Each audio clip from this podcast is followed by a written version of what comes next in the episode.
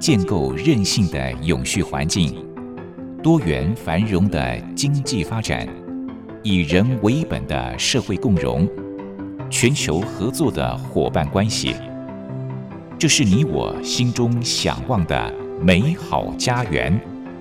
也是需要你我努力打造的永续环境。美丽台湾，永续家园。本节目由教育广播电台与台湾永续能源研究基金会共同制播。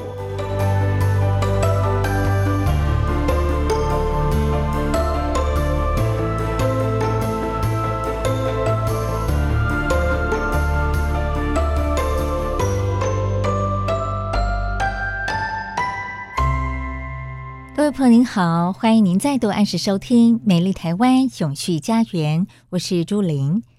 今年进入夏天之后，每天都热到让人不想出门哦，只想要待在室内吹冷气。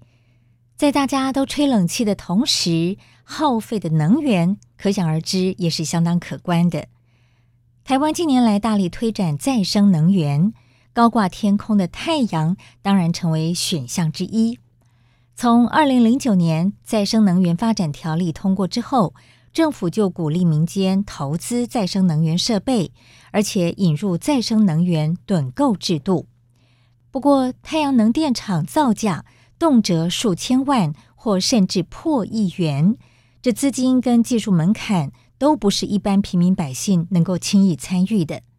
一直到网络募资平台崛起，才终于出现了公民太阳能电厂。阳光伏特加是台湾第一家，也是规模最大的全民电厂平台，同时也是国内第一家绿能售电业。阳光伏特加致力于成为永续能源转型中的创新解方提供者，让所有人都能够简单的参与再生能源，一起为台湾打造更好的电力未来。今天我们就特别邀请到台湾第一个绿能募资平台，也是最有温度的女性创业家——阳光伏特加共同创办人，也是阳光伏特加永续影响力发展部的陈慧平副总经理，来聊聊他们的想法跟做法。慧萍，先跟我们的听众朋友问候一下吧。好，主持人，各位听众朋友，大家好，我是慧萍。是因为阳光伏特加是台湾第一个，也是目前台湾规模最大的太阳能全民电厂平台。那可不可以先跟大家介绍一下这个名称的由来？阳光伏特加。好的，阳光伏特加，很多朋友听到的时候就会。面带微笑的看着我说：“你们有卖酒吗？” 我说：“哦，不是那个伏特加。我们那时候命名其实有个很有趣的意涵，就是伏特其实是电压的单位，那家可能就是一个身份。譬如说，我会说我是一个社会学家，那这个家就是我们希望大家可以一起成为绿能的一个发电家，或是生产者，或是使用者，那一起参与在能源转型的过程里面。”嗯，是，所以这个阳光伏特加的家是家庭的家，并不是酒的名称的那个加减乘除的加，对不对？是的。Oh, OK，那其实我看了一下资料，我知道陈慧萍，慧萍你是学社会学的，您是台大社会学系的博士啊，感觉好像这个社会学跟科技距离好遥远哦。但是能源呢，又是一门现代科技，非常先进的科技。那当初怎么会想到从社会学领域跨到这样的一个能源的这样的一个领域呢？是，其实这一路走来，还是跟我对呃社会学的关注是很有关系。那因为当初我会选择念社会学，就是因为我其实很关注人。以及人所组成的社会。那小时候我都觉得我是一个愤青，就是你会觉得这个社会有怎么有这么多的问题呢？那为了解答这个答案，所以后来我的大学就选了社会系。然后我觉得在这个过程里面，的确开启了我很多对于呃这个社会的运作，它背后的逻辑，以及这个问题如何去发现并且去处理。所以我一路走来就是呃开启了我的社会学之路。所以我大学跟硕士班到博士班都是念社会学。但是呢，到了博士研究的阶段。段，我开始开启了另外一扇门，就是呃，开始关注到，诶，当我们检视当代社会的时候，你会发现有无所不在的科技产品，哦，包含我们的手机、我们的电脑等等，或是电器。那这些其实你会更关注到说，原来我们日常生活里面有非常多的科技跟社会之间的关联。那也开始让我开启了对能源这个议题的关注。那其实也是因为一个跨领域研究计划，我发现台湾原来是呃生产太阳能板的世界大国，嗯，就是我们最厉害，可能是世界第二大，我们仅次于中国。那我们生产这么多太阳能板到全世界，但是我们自己却不用，所以回来开始思考说，在能源这个科技或是应用的过程中，我们人每一个人有没有可能去呃做出我们更好的选择？我想这是呃回到以人为本的科技发展，我们会一直去思考的问题。嗯，那也开启了我对能源这个议题的一个关注。是，那所以是不是您从社会学要跨到这样的一个领域的时候，你必须要再重新去学很多相关的一些观念知识，对呀、啊，很辛苦吧？嗯，是蛮辛苦的。我就说我是一个能源小白，就是什么是一 k 瓦，什么是一一兆瓦，什么是百万瓦，其实这些我都是从零开始学起的。嗯、那可是现在我们却要跟很多的民众沟通，那怎么样盖太阳能？太阳能的设置量怎么算？然后它可以带来多少的效益等等，这个其实都是在这个过程里面在学习，然后呃变成我们更了解的太阳光电的一些知识或是资讯之后。啊、呃，接下来的下一步就是，我觉得在呃，从一个社会人文的学者进到一个绿能科技的产业，我想这是一个很大的一步。但是我觉得它的核心就是，我希望把我的所学，然后来帮助台湾的能源发展这个过程，可以真的落实以人为本的能源转型。那不要忽略掉，我们觉得最重要的就是人的参与跟人的一个利益的共享这件事情。要从一个社会学的领域跨到绿能产业的领域，您做了很多的研究哦。那您是不是也发现到了台湾在这个绿能产业的转型上有些什么样的问题吗？嗯，其实后来这个我的博士论文就是研究台湾太阳光电的在地使用跟民众的参与，是这是我的题目。但是我大概呃花了很长的时间来研究之后，我的结论就是台湾太阳光电在地不使用。民众也不参与，那我看到这样的困难，所以就觉得，哎，我好像是当时是呃，可能最了解台湾为什么在绿能发展上民众没有办法参与这个议题的一个研究者。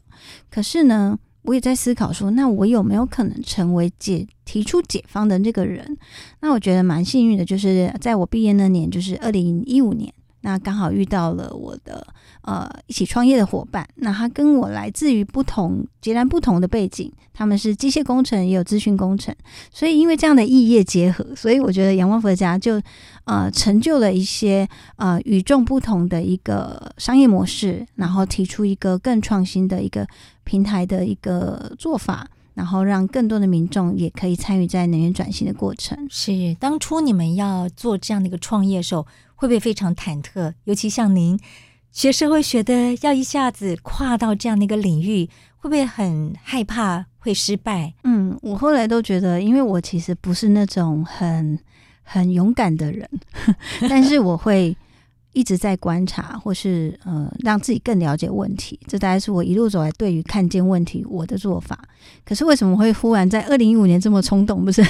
这么勇敢的就做出了创业的决定？我觉得第一个是我，我觉得我想做的事情，大概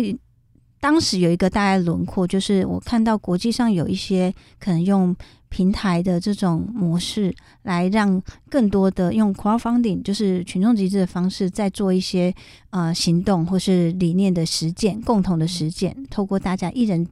支出，呃，或是支持一小笔金额，我们就可以一起成就一件我们想要成就的大事。那我觉得这样的模式可不可以用在绿能？那时候就有这样的想法。可是呃，后来就是遇到我的伙伴们之后，就发现这个想法可以变成做法。嗯，然后我们就决定又。在这样的共同目标底下，我们希望让更多台湾民众可以参与绿能，那让他们很简单，然后可以更多人在这个过程中一起行动。所以我们后来就一起发想了这个阳光伏特家的一个平台，呃，全民电厂的平台的模式。嗯，然后也真的蛮忐忑的，因为很多人就说创业最难的是什么阶段？我觉得就是从零到一的过程，因为你从相信到大家愿意相信你的相信，我觉得这是一个过程。那你怎么让他从理念变成被大家认同，并且真的用出资的方式来支持？我觉得这是一件非常艰辛的路，但我觉得很感动，就是台湾社会的民众是愿意相信你的理念，而且愿意用行动支持你。嗯，慧萍外表看起来非常的秀气哦，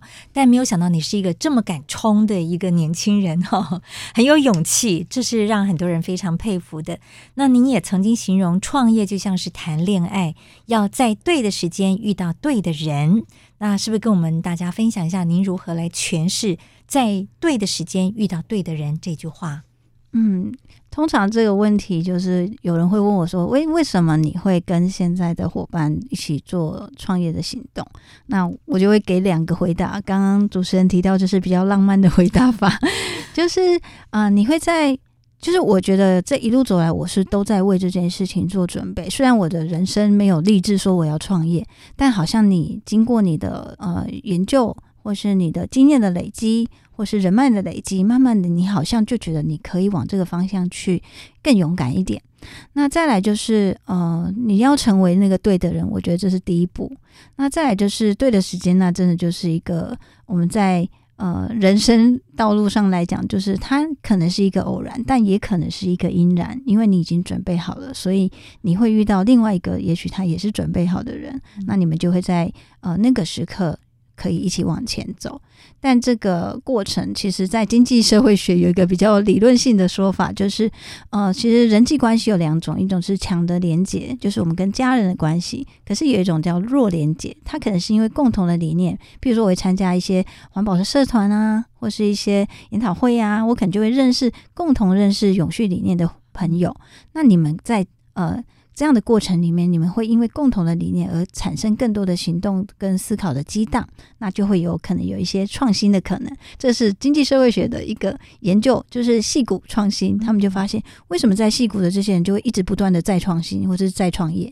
就是因为这样的一个弱连接很强。那你可能在酒吧喝个酒，跟隔壁人聊一下，说：“诶，那你在做什么？我在做什么？那我们好像可以一起在做什么？”就是这样的一个很有趣的过程。嗯，所以当初您找到这样的创业伙伴呢？也是在一个很特别的机缘之下认识的，然后谈一谈，大家觉得有共同的理想，所以就共同来创业，是这样吗？对啊，我还记得那一年就是二零一五年的五月二十号，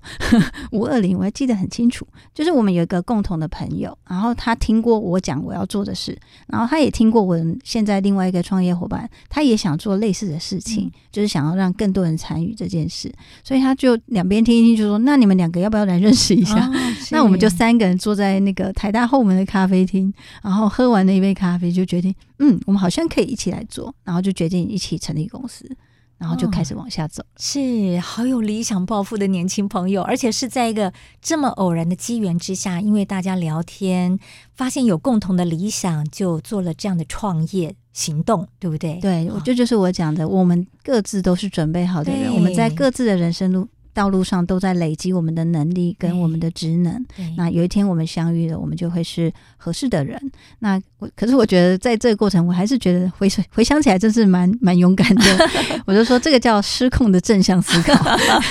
我真的很佩服你们哦，很多年轻朋友都很有创意，而且将这些创意思想都。化为实际的行动啊，像阳光伏特加就是最好的例子。那刚才您也提到说，嗯，这个创业就像是谈恋爱一样啊，在对的时间遇到对的人。那您也的确是在对的时间遇到对的人了。好，好，我们休息一下。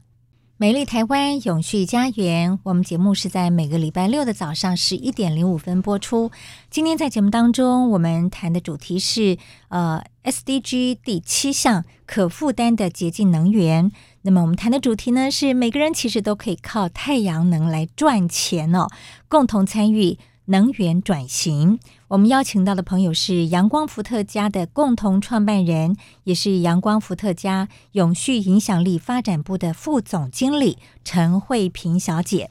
好，那其实刚才我问到慧萍，私底下问慧萍一个问题，我说哇，感觉你看起来非常的秀气哦，可是呢却很有勇气。那慧萍说，其实她本来也很害羞的，很害怕面对大众说话，是在一个什么样机缘之下让您改变了？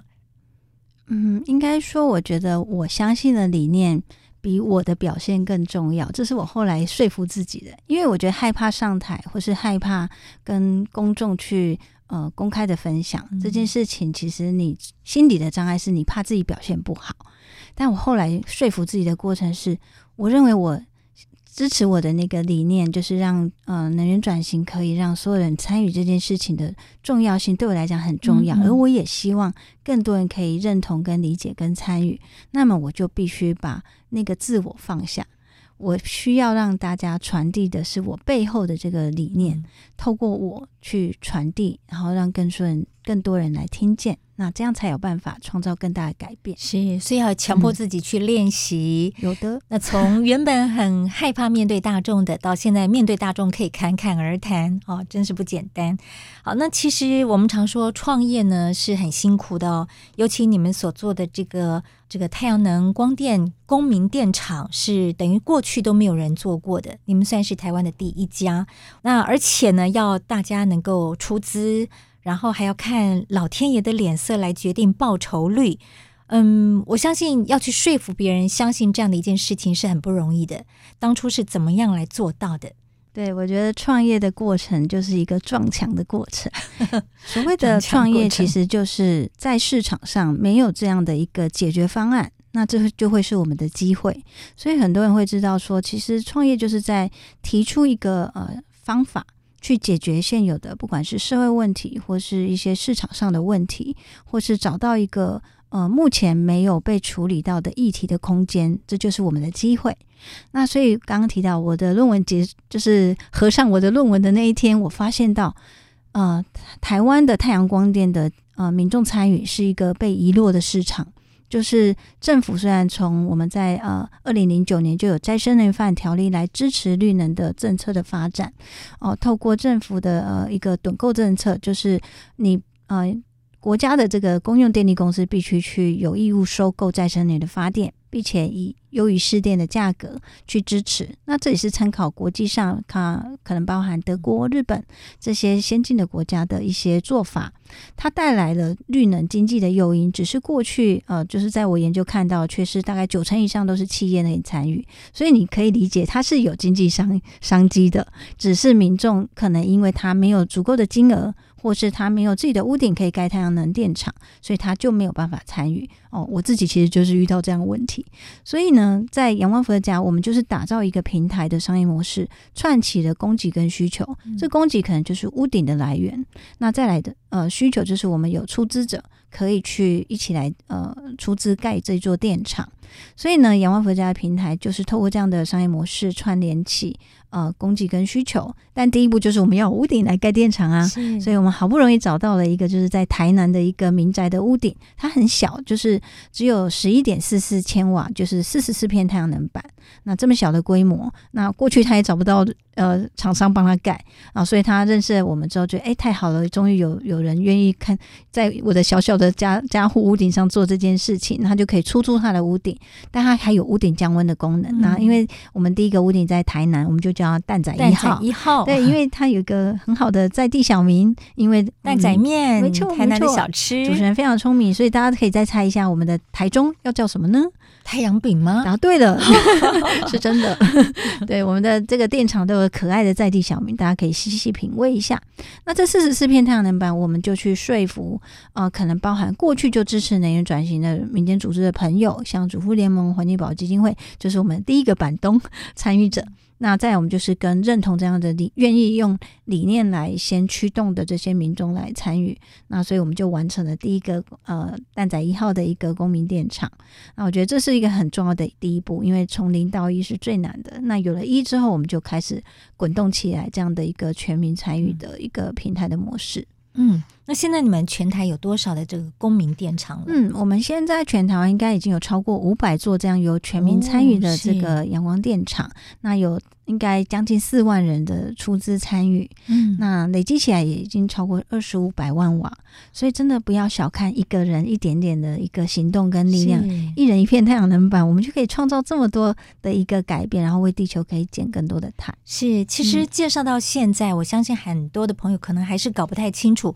究竟什么叫做全民电厂？好，大家如果想要参与，要如何来参与？如果说一般的民众要参与，到底是只是出钱呢，还是要提供屋顶呢，还是怎么样？嗯，谢谢主持人这个很重要的提问，就是其实我们就是让参与呃呃能源转型变简单，所以呢，民众你可以有两种参与方式，一个是你可以看一下你家屋顶是不是闲在那边晒太阳，那是合法的屋顶，通常就可以提供给我们来免费帮大家做评估，你可以可不可以拿来做呃太阳能电厂的建制，这个是我们可以免费当大家服务的，那所以大家只要上阳光伏特家网站就可以填写资料，我们就会有专人来服务。第二段就是我们评估完这里可以盖电厂哦，譬如说刚刚提到，诶，太阳饼。几号出来了，那我们就会放到阳光伏特家的网站，那我们就可以呃去通知我们的注册会员的朋友们说，诶，我们要开案喽，现在来卖太阳饼三十八号，大家来买。那你就可以先看一下，诶，这个太阳饼一片多少钱？嗯、那可能我们就会把很多详细的电厂的一些效益跟数据让大家知道，包含我们会觉得，诶。为什么要来出资认购太阳能板？因为它可能相对于定存是一个还不错的一个呃收益的模式，就是我们存钱存在定存可能是大概一现在一趴左右嘛，就是我们讲预估的内部报酬率。嗯、可是我存一片太阳能板，因为二十年政府的趸购机制，它一个平均的年化的一个内部预估报酬率大概可以有呃五趴左右。诶，所以就是你在呃为自己的荷包存钱的同时，你也在为地球储蓄。存下更好、更永续的未来，嗯、我想这个是呃参与呃全民阳光电厂很重要的一个价值。嗯，好，我们先聊到这里哦。其实针对这个阳光电厂，我还是有很多的疑问。我们休息一下，待会儿呢，我们再请慧萍来跟大家更进一步的介绍。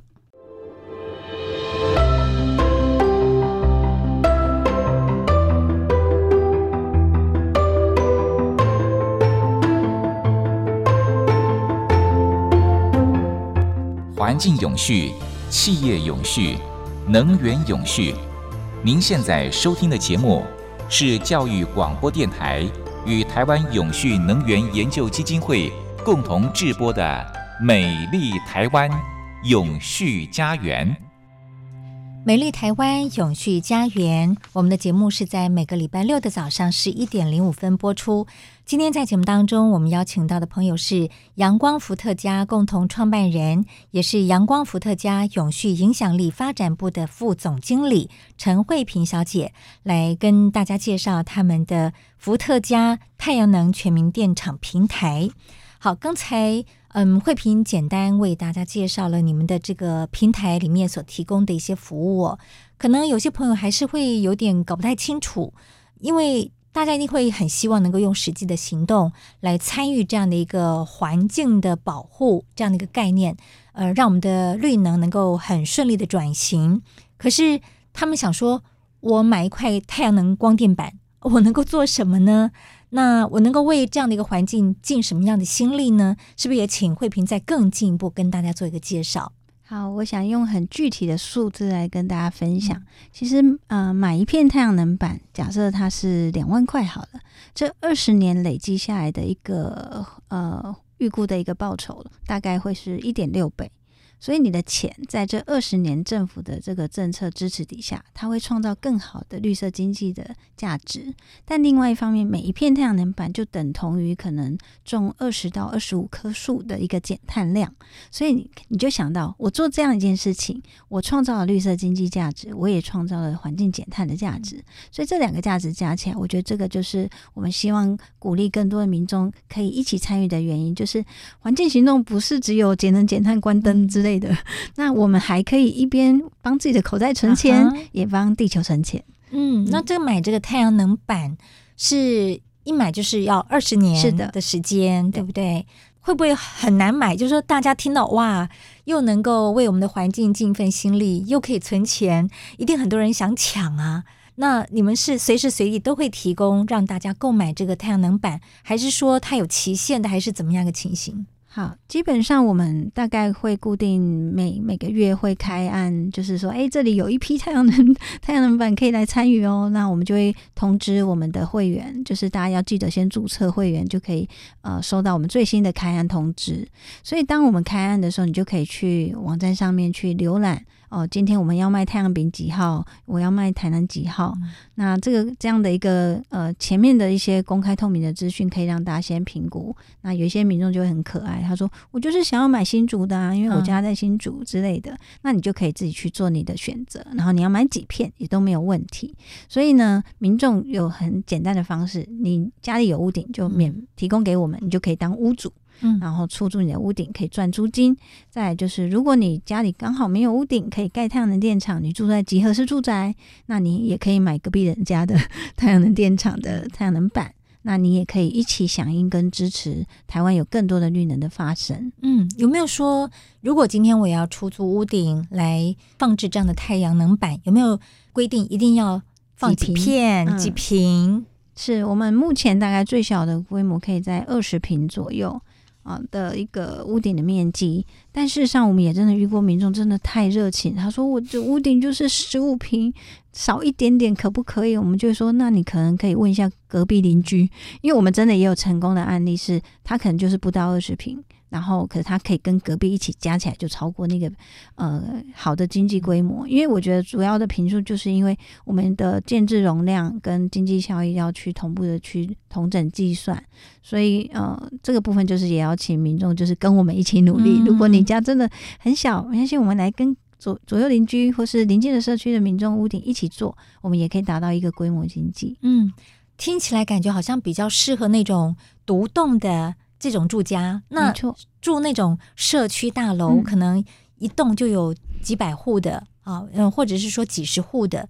那在这个屋顶上要建置这样太阳能板，可能要取得大家的共识，没错，这方面比较难推吧？嗯。对，通常就是如果你是自己的独栋透天的房子，就很简单，因为屋主自己同意就就没问题了。可是如果你是集合式住宅，的确要多一道程序，就是你的呃区分所有权人的会议要召开，然后大家都同意，因为顶楼是公共的空间。所以所以其实我们也有遇过，真的社区管委会很很支持的，他就去开会，取得大家的共识。那这时候我们再来为大家评估说，哦，这个可以建置多少容量，其实就是一个闲置屋顶的空间，我们。我们可以让它再利用，并且为整个社区得到一个共同的额外的收益。那更重要的就是，我们其实知道很多的屋主他想要做这件事，租金也真的没有很多，可是他多了一个屋顶降温的好处。嗯，那我觉得这个是很多屋主会觉得哦，这件事好重要。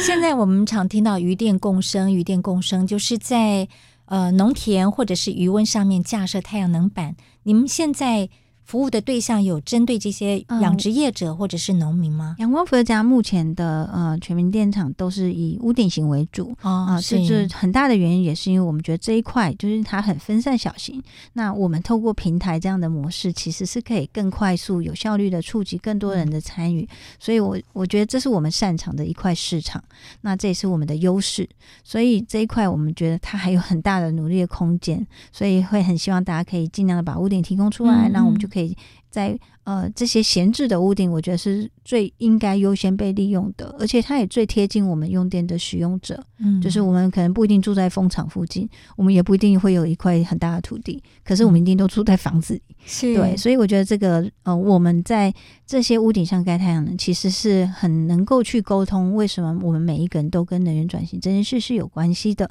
然后我们也可以参与其中，共享获益。嗯，那我觉得这是一件很棒的事情。像这种独栋的房子、独栋的住家，感觉好像比较是在集中在中南部地区，所以你们现在的这个全民电厂是不是多半还是以中南部地区为大宗，在台北地区就比较少，还是刚好相反？诶、欸，其实中南部真的比较多，嗯，可是大家想象的北部地区也不是。不能做，或是其实我们在像桃园啊、新竹，其实都有非常多的暗场，嗯、所以北部地区不是不能做，更重要的是北部地区用电又很多，所以我们其实希望可以多做一点，让绿能可以在当地被生产出来嘛。那所以其实政府的我们讲那个政府的趸购政策，其实也有顾及到这一点，所以南部太阳好。然后大家就觉得，诶，大家应该都会往南部改。那其实北部地区政府在趸购政策就有趸购加成，就是他用一个补贴日照不足的这一块，哦、呃，就是让北部地区也能够有更多的呃再生能源的发展。嗯、那我觉得这件事情是蛮重要的。是，刚才您一再提到政府的趸购制度啊，趸购政策。嗯，如果不是这方面专业的朋友，他们可能听不太懂什么叫做趸购制度、趸购政策，是不是也借这样的机会来跟他解释一下？是。那这个政策的想象，大家就可以去思考说，它其实就是一个长期的呃电电绿电的一个收购的制度。那为什么要用这样的制度？因为过去其实很多政策的补助就是我补助你设备，但是呢，这样的设备你补助完之后，因为太阳能的寿命很长。每一片太阳能模组，它的寿命可能都超过二十年到二十五年，嗯，所以呢，其实你建制之后，它的发电，其实它这个电厂是需要去维运管理的，所以它有一些后面的维维维护的费用。但如果你只是在前面做补贴，其实后面没有维护费用，这个电厂后面可能就会没有办法好好的运作这二完完成这二十年的一个收益。所以后来呃，像我刚刚提到德国，他们就发明了这样的一个所谓的趸购政策，用长期的一个呃优惠电价的收购制度来支持再生能源的设置。嗯，所以它的收益会变成说，在未来这二十年的趸购期间，哦，政府。呃，就是要求这些公用电力公司，那台湾只有一家叫台电，所以呢，就叫台电，你必须有义务收购再生能源的发电。嗯嗯、那不只是太阳能，是所有再生能源，那会用高于市电的价格去提供呃再生能源发展的一个经济诱因。嗯、所以我刚刚讲，很多大企业都很快的就参与了，是，那只是民众就一直没办法参与，主要就是我们讲。一座电厂的经济门槛太高了，几几百万、几千万，我可能没办法。是，可是现在在阳光福的家，你可能就是呃两万块到三万块中间，你就觉得哎、欸，我好像有机会。嗯、像小朋友们也可以把他的那个压岁钱，我们很多爸爸妈妈是把小朋友的压岁钱拿来存太阳能板。因为我不只是存钱啊，钱变多了之外，我还帮我的孩子存下永续的未来。对，我觉得这是很很重要的。对，我相信你们的案子一推出，一定是秒杀，对不对？可能像大家抢这个五月天啦、张惠妹的演唱会的票一样。都是秒杀的，对不对？呃，现在有好一点了，但是呃，主持人提到这个状况，就是曾经发生过，就是我们后呃，曾经有一年，就是二零一九年，我们因为有搭配圣诞节的促销，然后想说这是一个很棒的礼物啊，然后就去做这样的活动。然后那一年我们有一个很大的电厂，大概一座电厂就有将近五百 k 瓦，一千五百片太阳能板。我们就是创下了史上最快速的销售记录，我们在两分半钟之内销售完毕这一千多片，所以就是嗯、呃，江湖传言，阳光伏特家太阳能板很难买，它它是发生过的，但是我们不是在做饥饿行销，因为我们一 一方面要去找更多的电电厂。一方面要找大家来参与，所以有时候就会有一些供不应求的状态，所以秒杀的状态就是反映了我们需要更多的屋顶提供给我们来来做参与。是，其实刚才听了慧萍的介绍，我相信很多朋友都会心动，觉得说我只要一点点的投资，我就可以为环境尽一份心力啊！相信很多朋友都会跃跃欲试，想要参与。好，我们先休息一下。今天在节目当中，我们邀请到的朋友是阳光伏特加共同创办人，也是阳光伏特加永续影响力发展部的副总经理陈慧萍小姐。那么，阳光伏特加是我们台湾第一个绿能募资平台哦。嗯，其实你们是第一个，但是现在也有其他的竞争者了，像是中租控股的全民电厂，还有宏威环球的太阳人全民电厂等等。那相较之下，这阳光伏特家拥有什么样的优势呢？是不是也请慧萍来跟大家介绍一下？好的，我们作为台湾最早呃开始做这样的全民电厂平台的先行者，那我想先行者的优势就是我们就是那个开创市场。的人，嗯、那但是我们现在也是应该是目前规模最大的全民电厂平台。那我相信在这过程中，因为有台湾社会的所有的民众的参与跟支持，让我们奠定了这样的一个优势。但是呢，随着台湾的电业的一个推进，其实我们在二零一七年有。新的一个发展就是我们的电业法修正，开启了绿电自由交易的市场。嗯、所以，以阳光伏特家在做的事情，就是让能源永续走入每一个人的日常。嗯、但是，呃，全民电厂其实它是我们的第一段，也就是我们让所有人都可以参与在绿电的生产。那刚刚提到电业法的一个呃开放跟改革，其实是开启了我们在讲能源的使用的这一段的一个新的市场的商机跟发展。所以阳光伏特加现在也是台湾第一家绿能售电业的业者。嗯，那他的意思是我们未来希望能够带领更多的民众哦，或是所有的人都可以参与在能源的生产。跟使用，真的落实能源永续走入所有人的日常。那我想，这个是我们一直在呃能源转型过程中，我们一直在开创新的新的模式、新的服务。那但是我觉得它核心跟使命一直是呃非常的完整，或是非常的清楚的。我们的目标就是要让所有人成为绿电的生产跟使用者。是，不过也有环保人士批评说，即使这太阳能板它从制成到最后生命周期结束哦，整个的产品都不是那么的环保，而且依照太阳能板使用周期二十五年来计算，到了二零三五年，太阳光电厂废弃物可能会高达十万公吨。那阳光伏特加怎么样来处理这个后续的废弃的太阳能板呢？嗯，我觉得环保这件事可以分两段，一个是生产，一个是我们讲回收。那太阳能板的制造的这个所谓的环境效益，或是环境上的问题，其实它就是跟所有的呃所有的产业一样，就是你的制成、你的生产一定会有耗能或是耗水等等。但是这些就是只要能够妥善的管理，那就是一个我觉得这不会是一个大的问题。那第二段就是我们讲那太阳能板建置。二十年呃，短寿结束之后，他要去哪里？他会不会被乱丢？现在就不用担心了，因为政府在前几年哦，能源局跟环保署其实都已经公告了太阳能模组回收的办法。嗯、那为什么这么晚才公告呢？其实就是我刚刚讲的，台湾太阳能的发展其实是一个后起之秀，是所以我们以前使用的太少。所以呢，其实我在观察国际上的太阳能产业的发展，其实呃，太阳能的回收就是这个产业链的最后一环了。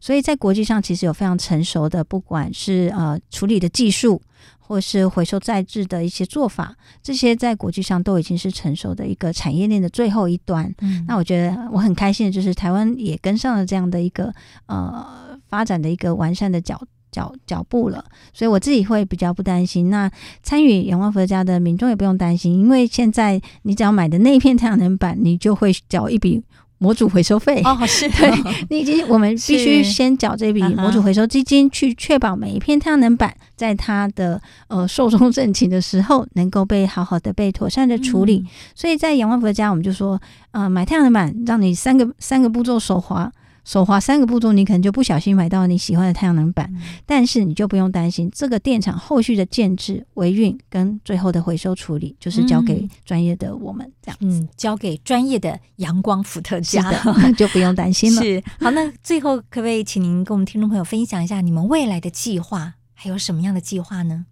嗯，其实我觉得，就是我一开始提到的，我们的目标就是希望让所有的人都可以参与在呃能源转型的过程，然后去共享这样的收益。所以，呃，我们在全民电厂其实已经在前几年奠定了很好的一个发展。那这几年，我们应该更努力的，就是让绿电的使用，我们可以让每一个人在他的，我们不一定会是能源的生产者，可是我们一定都是。电力的使用者，嗯，所以我觉得未来我们如何一步一步的把绿电的使用推进到更多的家家户户，不只是企业来采购绿电。那我觉得这个是我们在呃更长远的未来，阳光伏特加就会在呃能源的生产跟使用都能够让所有人都可以尽你的一份心力，嗯，那用你的行动来。成为转型的一份子。是，如果我们的听众朋友想要对于阳光伏特加有更多的认识了解，可以进入到你们的网站来进一步了解，对不对？对，里面提供了哪些的资 讯？阳光伏特加是里面有哪些资讯？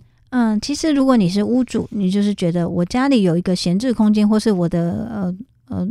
叔公叔伯之类的，家里有闲置空间，你就可以上我们的网站，有提供屋顶。这个部分你就可以呃填写相关的表单，那再来就是请记得注册阳光佛家的会员，嗯、然后你就可以接收到我们最及时的开案通知，那就可以去呃看到哎现在有。太阳能板可以买了，你就可以来参与。手快一点。对，我们通常会在礼拜四的下午一点开案，哦、所以我们的参与者很可爱。他说：“我在十二点五十八分的时候就上线准备好，然后一开案我就给他点下去。”对，哦，这是一个技巧哦。对对对，这是一个 paper。嗯，OK，好。如果朋友们对于呃，怎么样来参与这样的全民电厂？有兴趣，想要为我们的环境尽一份心力，可以进入到阳光伏特加他们的网站来进一步了解。好，在节目的最后呢，就请慧萍来送给我们听众朋友一句实践永续生活的话。嗯、呃，我觉得每一个人都有一点点的力量，所以我觉得我们可以在每一次的消费，或是每一次的行动实践，你都可以想象，这是你在为你的未来投下你重要的一票，所以你的选择是会带来不同的改变。那更多人一起做永续的选择，我们就可以为世界带来永续的改变。谢谢慧萍，谢谢。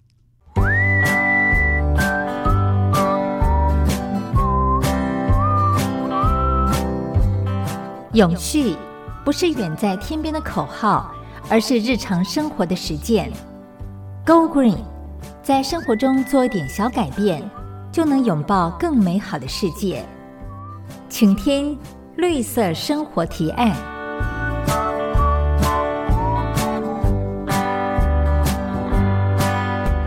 最近的天气真的是好热好热哦，特别是大白天艳阳高照。真的是让人觉得很容易就焦躁。另外一方面呢，因为随便动一动就流汗，也让人不太想要出门。可是整天都窝在家里面吹冷气，好像也不是办法，总是要出门去走一走。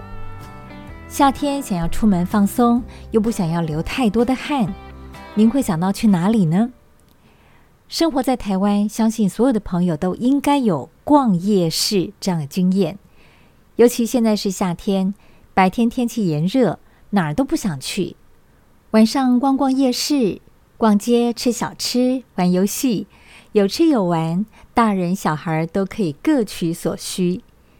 可是想到夜市，大家的第一个印象是什么呢？